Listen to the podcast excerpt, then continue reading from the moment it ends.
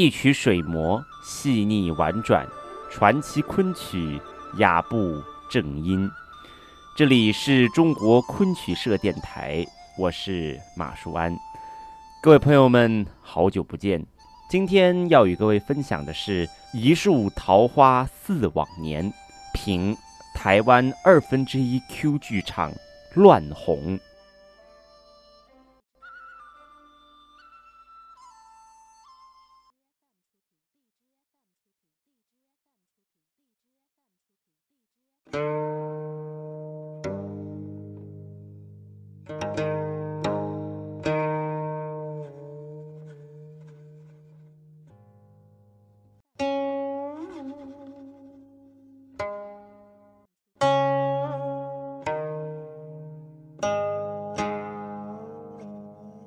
二零一五年底，我抱着姑且一看的态度到现场观赏了由二分之一 Q 所演出的《乱红》。我记得当初散戏之后，我走出剧场时，不禁仰天长啸：“洒驾此生足矣！”我感觉我的戏曲表演认知从此翻进了全新的纪元。这部在二零一二年首演的作品，将原作长达四十四出的《桃花扇》浓缩到大约两个小时的小剧场作品，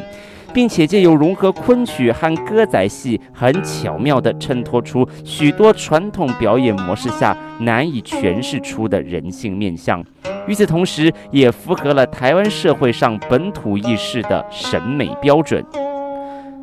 然而，如果想要客观地评论这出戏，还是要将它和其他版本的《桃花扇》进行比较，其中当然也包括了经典的昆曲版本。而同剧种的作品中，又以江苏省昆曲剧院的诠释最广为人知。而沈昆对于《桃花扇》的大型剧作，包括一六九九《桃花扇》以及传承版《桃花扇》两部作品最为经典。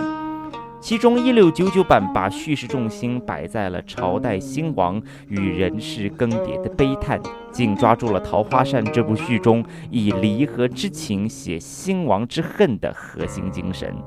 整出戏最后一段，侯李二人久别重逢之后，被由老赞李崇拜的张道士在黎庭宴带些纸煞中。那一句“眼看他起朱楼，眼看他宴宾客，眼看他楼塌了”，让原本在乱世中仍坚信男女世家人之大伦，离合悲欢情有所钟的侯李二人顿时顿悟，大彻大悟，双双遁入空门。随着大明王朝的覆灭，乱世鸳鸯的情痴注定是滚滚红尘中一抹风华绝代的梦痕。也正是这样的情节设定，一六九九版在剧情的铺垫上融入了大量的时代厚度，从华丽的舞美道具设计，乃至于在最后一折戏中空荡萧然的舞台，体现出人世间繁华过眼云烟般即逝的悲哀。而这一部剧更是造就了单文与施夏明几位第四代省昆后起之秀，可以说是当代昆曲艺术的巅峰。而在传承版中，作者把剧情的重心浓缩到对人物之间的细节雕琢，不论在男女主角的情感描写。阮大铖、马士英等奸臣嘴脸的刻画，亦或是左良玉这样悲剧英雄形象的塑造上，明显都比一六九九版投入了更大的心血。在最后一幕中，遁入空门的侯方域，竟隔一道山门，不敢与李香君相认的情节，把全剧的情感张力带上最高峰。再铁石心肠的观众看到这一幕时，估计都要热泪盈眶。从一六九九版到传承版，我们可以看见两出戏的世界观，从时代聚焦到了个人，从家国兴亡浓缩到了儿女情长。而我们今天的主角乱红探讨的层面，则是从个人再聚焦到心理的层次。如果说一六九九版是角色与时代的对话，传承版是角色与角色的沟通，而到了乱红，则是角色与自己的互动。这部戏极大化地描写了侯方域和阮大铖两个角色内心人性的冲突与矛盾，在第一幕镜中人中，便以昆曲造型的明侯与歌仔戏造型的青侯的对话，勾勒出侯方域这个角色内心的挣扎。明侯代表了侯方域忠贞节义的一面，青侯则象征着侯方域识时务者的一面。两个人信念不同，性格迥异，一个爱国家，一个爱自己，然而他们都爱李香君。这两个角色的出现，体现出历来所有将目光投向《桃花扇》的作者们都要面对的问题：究竟要如何评价侯方域这个人？有人说他屈服于威权，有人说他是出于无奈与被迫。然而，我相信，不论要怎么评断侯方域这个角色，一个逻辑上的辩证那是少不了的，那就是。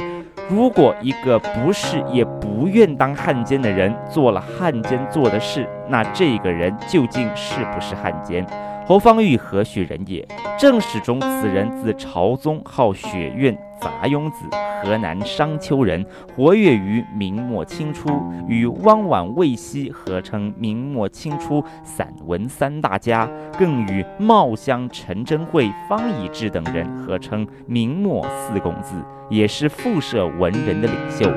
崇祯十六年，当时镇守武昌的左良玉扬言要带着部队救食金陵。当时城内人心惶惶，南京兵部尚书熊明玉请侯方域假托父亲的名义修书给左良玉，要求退兵。在《桃花扇》这部戏中也记载了这一段故事。当时侯方域曾经说：“人生于世，须为国分忧，为民解愁。倘若无益于国民，又何必苟活于世？”短短几字，慷慨激昂，爱国才子，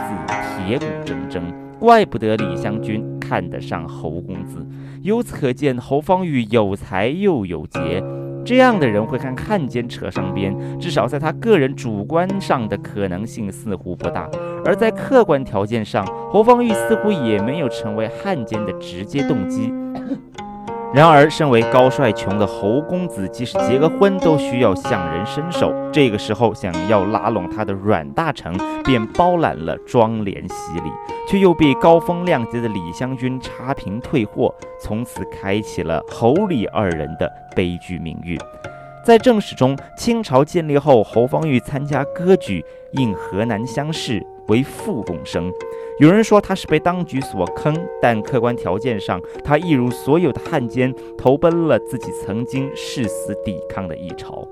那么，我们回到刚刚的命题：如果一个不是也不愿意当汉奸的人做了汉奸做的事，那这个人是不是汉奸？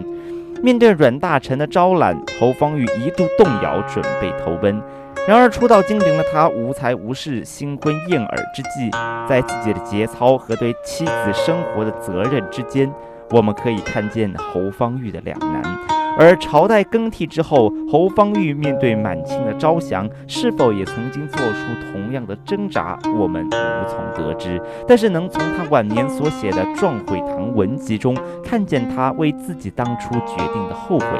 因此，综上所述，也许我们不难理解侯方域的历史评价何以毁誉参半。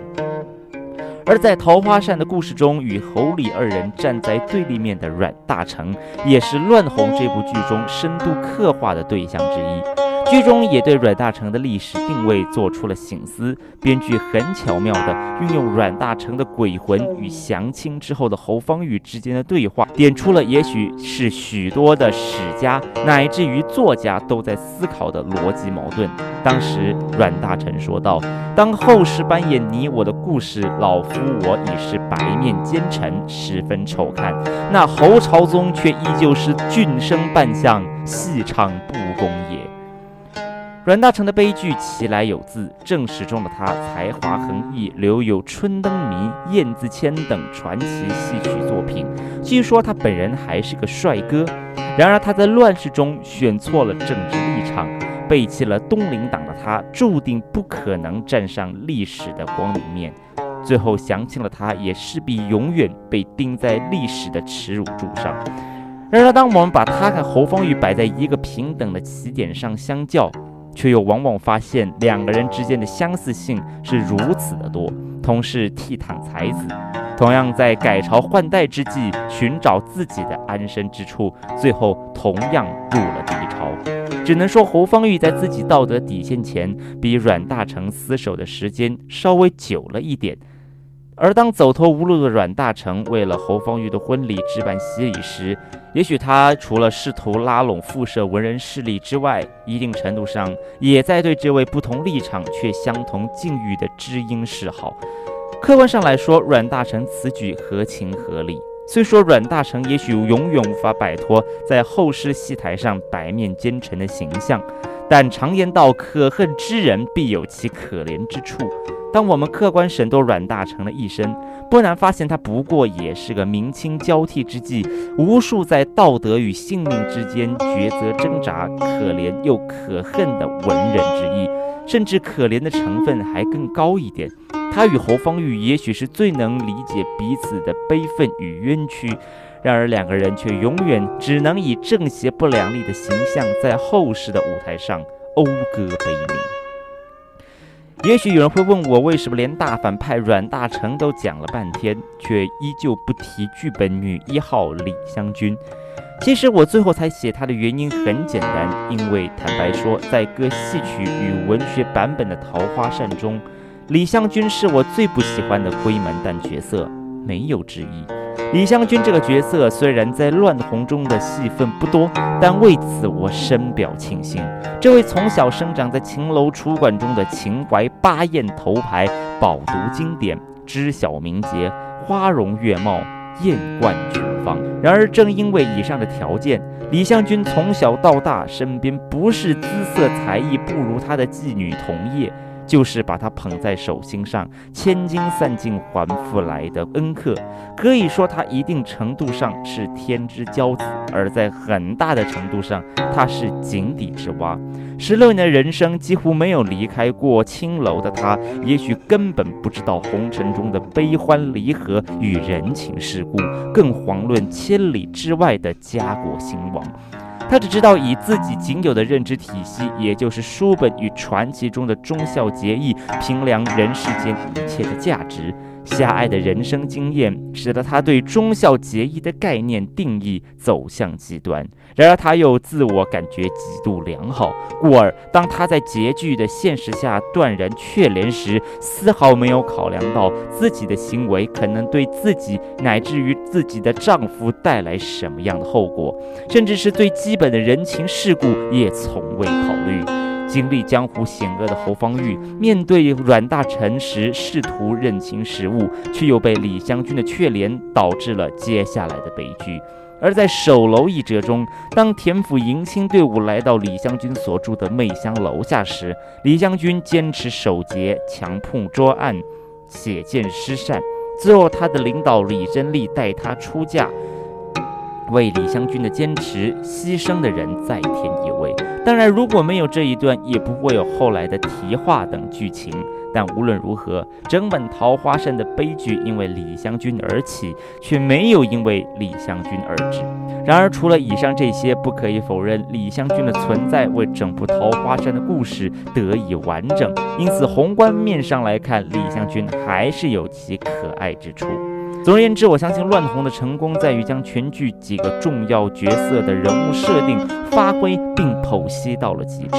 对于诸如左良玉和福王等次要角色，则是透过伶人一个角色的单人表演进行刻画。正所谓座中常有戏中人。一台剧本中，当一个角色最可爱与最丑陋的面相都能被观众在舞台上看到的时候，那我们能说这个角色的塑造就是成功的。乱红这一出戏，透过明清二侯之间的对话与冲突，加上时空交替重叠的叙事模式，在最短的时间内做到了叙事与人设两大目标，使得这部作品与任何版本的《桃花扇》相较，都让人耳目一新，博得满堂热泪与喝彩之余，重现美人公子凋零尽，一树桃花似往年的美丽与哀愁。